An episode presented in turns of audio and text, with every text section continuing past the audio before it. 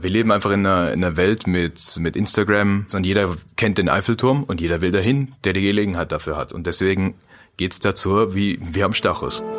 Drei, zwei, eins. M94 5 to go. So ist der Eibacker. Na, zum Gleichern. Ein Problem, das zurzeit gerade viele europäische Städte in Anspruch nimmt, ist der sogenannte Overtourism. Und was das ist und äh, wie man das vielleicht auch vermeiden kann, darüber reden heute ich, Fanny Buschert und Ricardo Fresno Vasquez. Servus. Servus. Und äh, Ricardo, ich habe gleich mal äh, die erste Frage an dich und zwar, wie genau beschreibt man den Overtourism? Also ab wann ist es quasi Übertourismus?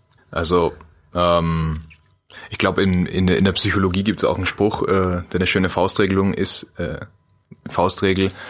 Es ist dann eine Störung, wenn es stört. Und ich glaube, äh, Overtourism ist halt dann, wenn wirklich äh, das Zusammenleben in der, in der Großstadt ähm, erschwert wird, wenn die, die Preise ansteigen, wenn äh, der Verkehr beeinträchtigt wird, ähm, ja, wenn einfach das öffentliche Leben wirklich massiv darunter leidet, wenn die Umwelt darunter leidet, wenn zum Beispiel irgendwie in der Natur irgendein äh, Ort so frequentiert wird, dass dort wirklich ähm, quasi die Städte durch den Andrang zerstört wird oder wie, wie man es in den Alpen zum Beispiel sieht mit den mit den Skipisten. Ja. Aber du hast ja gerade davon gesprochen, dass das äh, Leben in der Stadt schwierig wird. Also es geht dann hauptsächlich darum, dass es für die Einheimischen, also für die Leute, die eben keine Touristen sind, dass es für die dann das Leben erschwert wird. Ja, nicht nur für die, also es ist einfach generell, ähm, dass einfach zu viele Leute sind, ums ums zu handeln, würde ich jetzt sagen. Also da eben auf dem auf dem Everest äh, sieht man auch die Leute, wie sie wie sie, weiß ich, 100, 120 Leute da ähm, auf diesem Bergkamm kurz vorm vorm Gipfel da äh, hintereinander hocken und und in einem Stau stecken. Äh, für die ist es sicher auch nicht lustig. Also für die Touristen ist natürlich auch äh, stimmt, ja. sehr negativ dann. Das stimmt. Ähm, aber gibt's da denn eine Erklärung irgendwie dafür, warum dieser Overtourism überhaupt entsteht? Weil ich meine, es zwingt ja niemand die Leute dazu, alle an die gleichen Orte zu fahren, wenn sie Urlaub machen. So, warum? So, wie kommt das? Naja, wenn man, wenn man äh, sagt, ich will, ich will Urlaub, machen in Frankreich, äh, dann will man nach Paris und dann will man den Eiffelturm sehen. Und äh, wir leben einfach in einer, in einer Welt mit, mit Instagram, mit äh, den sozialen Medien, wo einfach jeder Winkel dieses Planeten ähm, mit den großen, ja, Ikonen der, der modernen Welt einfach äh, behaftet ist und jeder kennt den Eiffelturm und jeder will dahin, der die Gelegenheit dafür hat. Und deswegen geht's dazu wie wir am Stachus quasi, ja. Ja. Ah, okay, ja, das, das erklärt tatsächlich. Ich habe gerade auch überlegt, so wenn ich jetzt äh, Urlaub in Frankreich machen würde, ähm, was mir dann als erstes einfallen würde, und es wäre tatsächlich auch Paris gewesen, obwohl ich das jetzt selber für nicht so eine wahnsinnig schöne Stadt halte, aber meine Sache. Ja. Ähm, jetzt hatten wir gerade die Probleme für die Anwohner oder die Ein Einwohner und ähm, für die, die da Urlaub machen. Was gibt's sonst noch so für Probleme, die Overtourism mit sich bringt? Äh, zum Beispiel ähm, für die Natur, also wenn man jetzt ähm, sich zum Beispiel Venedig anschaut, das ist ja auf Holzpflöcken in einer sehr seichten Lagune gebaute mittelalterliche Stadt. Also die ganze Stadt ist im Prinzip ein Denkmal. Ähm, und einfach ein paar Meter neben diesem Dogenpalast kommen da diese monströsen, äh, riesigen Kreuzfahrtschiffe mit mehreren zehntausend Tonnen Wasserverdrängung und äh, das kann nicht gut sein. Wenn man das ausbaggert oder wenn wenn es da einen Unfall gibt äh, und die krachen in die Stadt rein, wer, weiß, was da alles passiert. Ähm, Gerade die, gerade die Kreuzfahrtschiffe sind, glaube ich, auch äh, ein großes Problem auch für die Umwelt und auch für eben für empfindliche Häfen.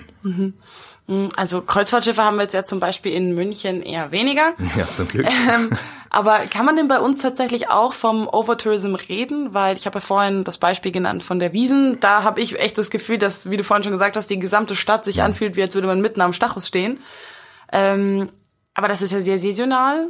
Aber kann man ja. hier auch von Overtourism teilweise reden? Also ich habe äh, ich habe das mal nachgecheckt bei einem äh, sehr sehr schlauen Professor hier an der LMU, Professor äh, Schmude, glaube ich, vom Geografie Lehrstuhl und äh, Schwerpunkt äh, Tourismusforschung. Der meinte, es ist ähm, die haben das untersucht und Overtourism mh, gibt's noch nicht in München. Es gibt äh, Stellen, wo es kritisch wird und Orte, wo äh, Zeitpunkte, wo es wo es kritisch wird.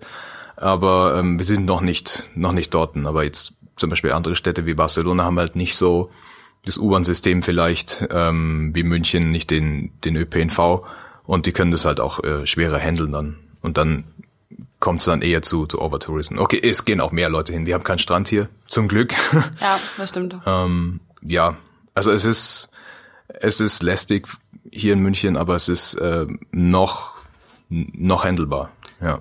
Jetzt in solchen Städten wie Barcelona oder so, wo es wirklich äh, schon kritisch ist, wird denn da dagegen vorgegangen? Gibt es da irgendwas, was man tun kann, wenn es schon zu weit gegangen ist eigentlich? Also ähm, die Stimmung in der Stadt ist so, dass es ähm, definitiv zu weit geht. Also es gibt ähm, vor Ort gibt's ähm, wütende Bürgerinitiativen, die halt ähm, zum Beispiel im, im, im Viertel La Barceloneta, es ist ein, das alte Arbeiterviertel von, von Barcelona und dort ähm, wollen die Anwohner, weil es sehr frequentiert ist, besonders durch Airbnb, durch ähm, Ferienwohnungen, ähm, der, das Viertel ist völlig überlaufen mit, mit Touristen und ähm, die können halt nachts nicht mehr schlafen, weil die Leute saufen und grölen und feiern und ähm, nicht mehr richtig einkaufen, weil teilweise nackte Leute im Supermarkt rumlaufen und so Späße.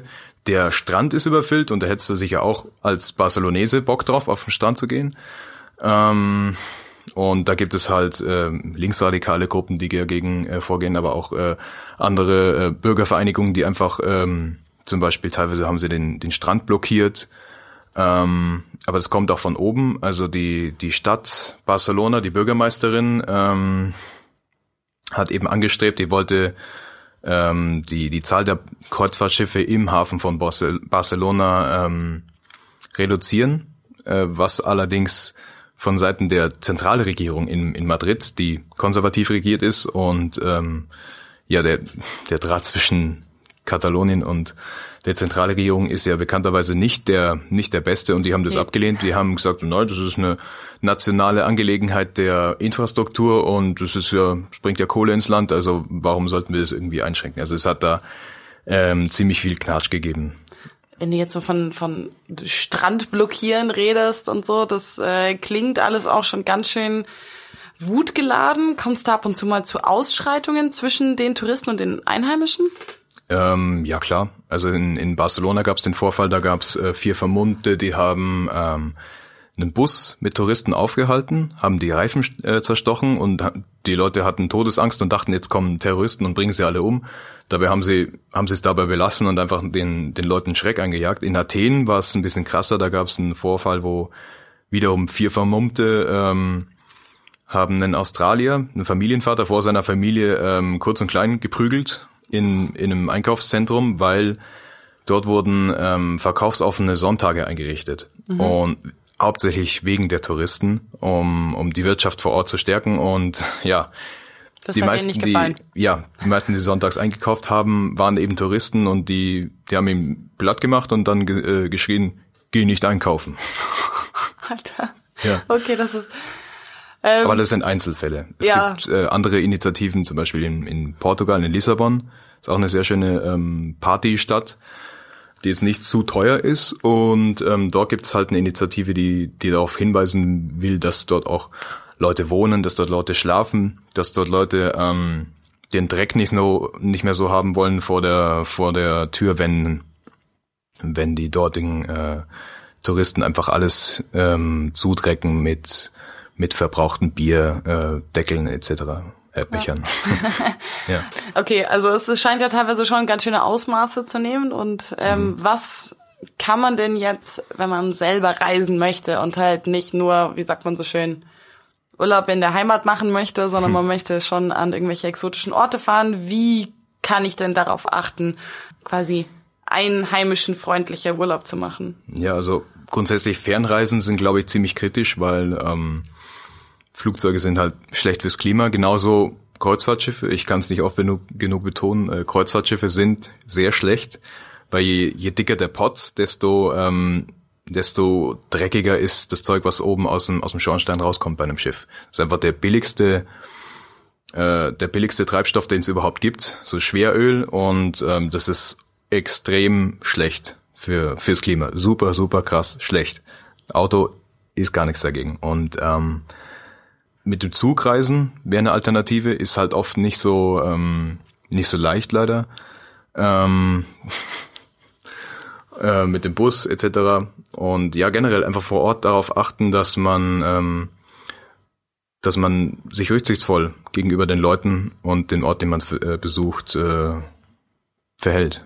Also Ja. quasi so reist, wie man selber auch möchte, dass die Touristen sich verhalten in seinem Frei eigenen nach. Kant, ja. M94 5 to go.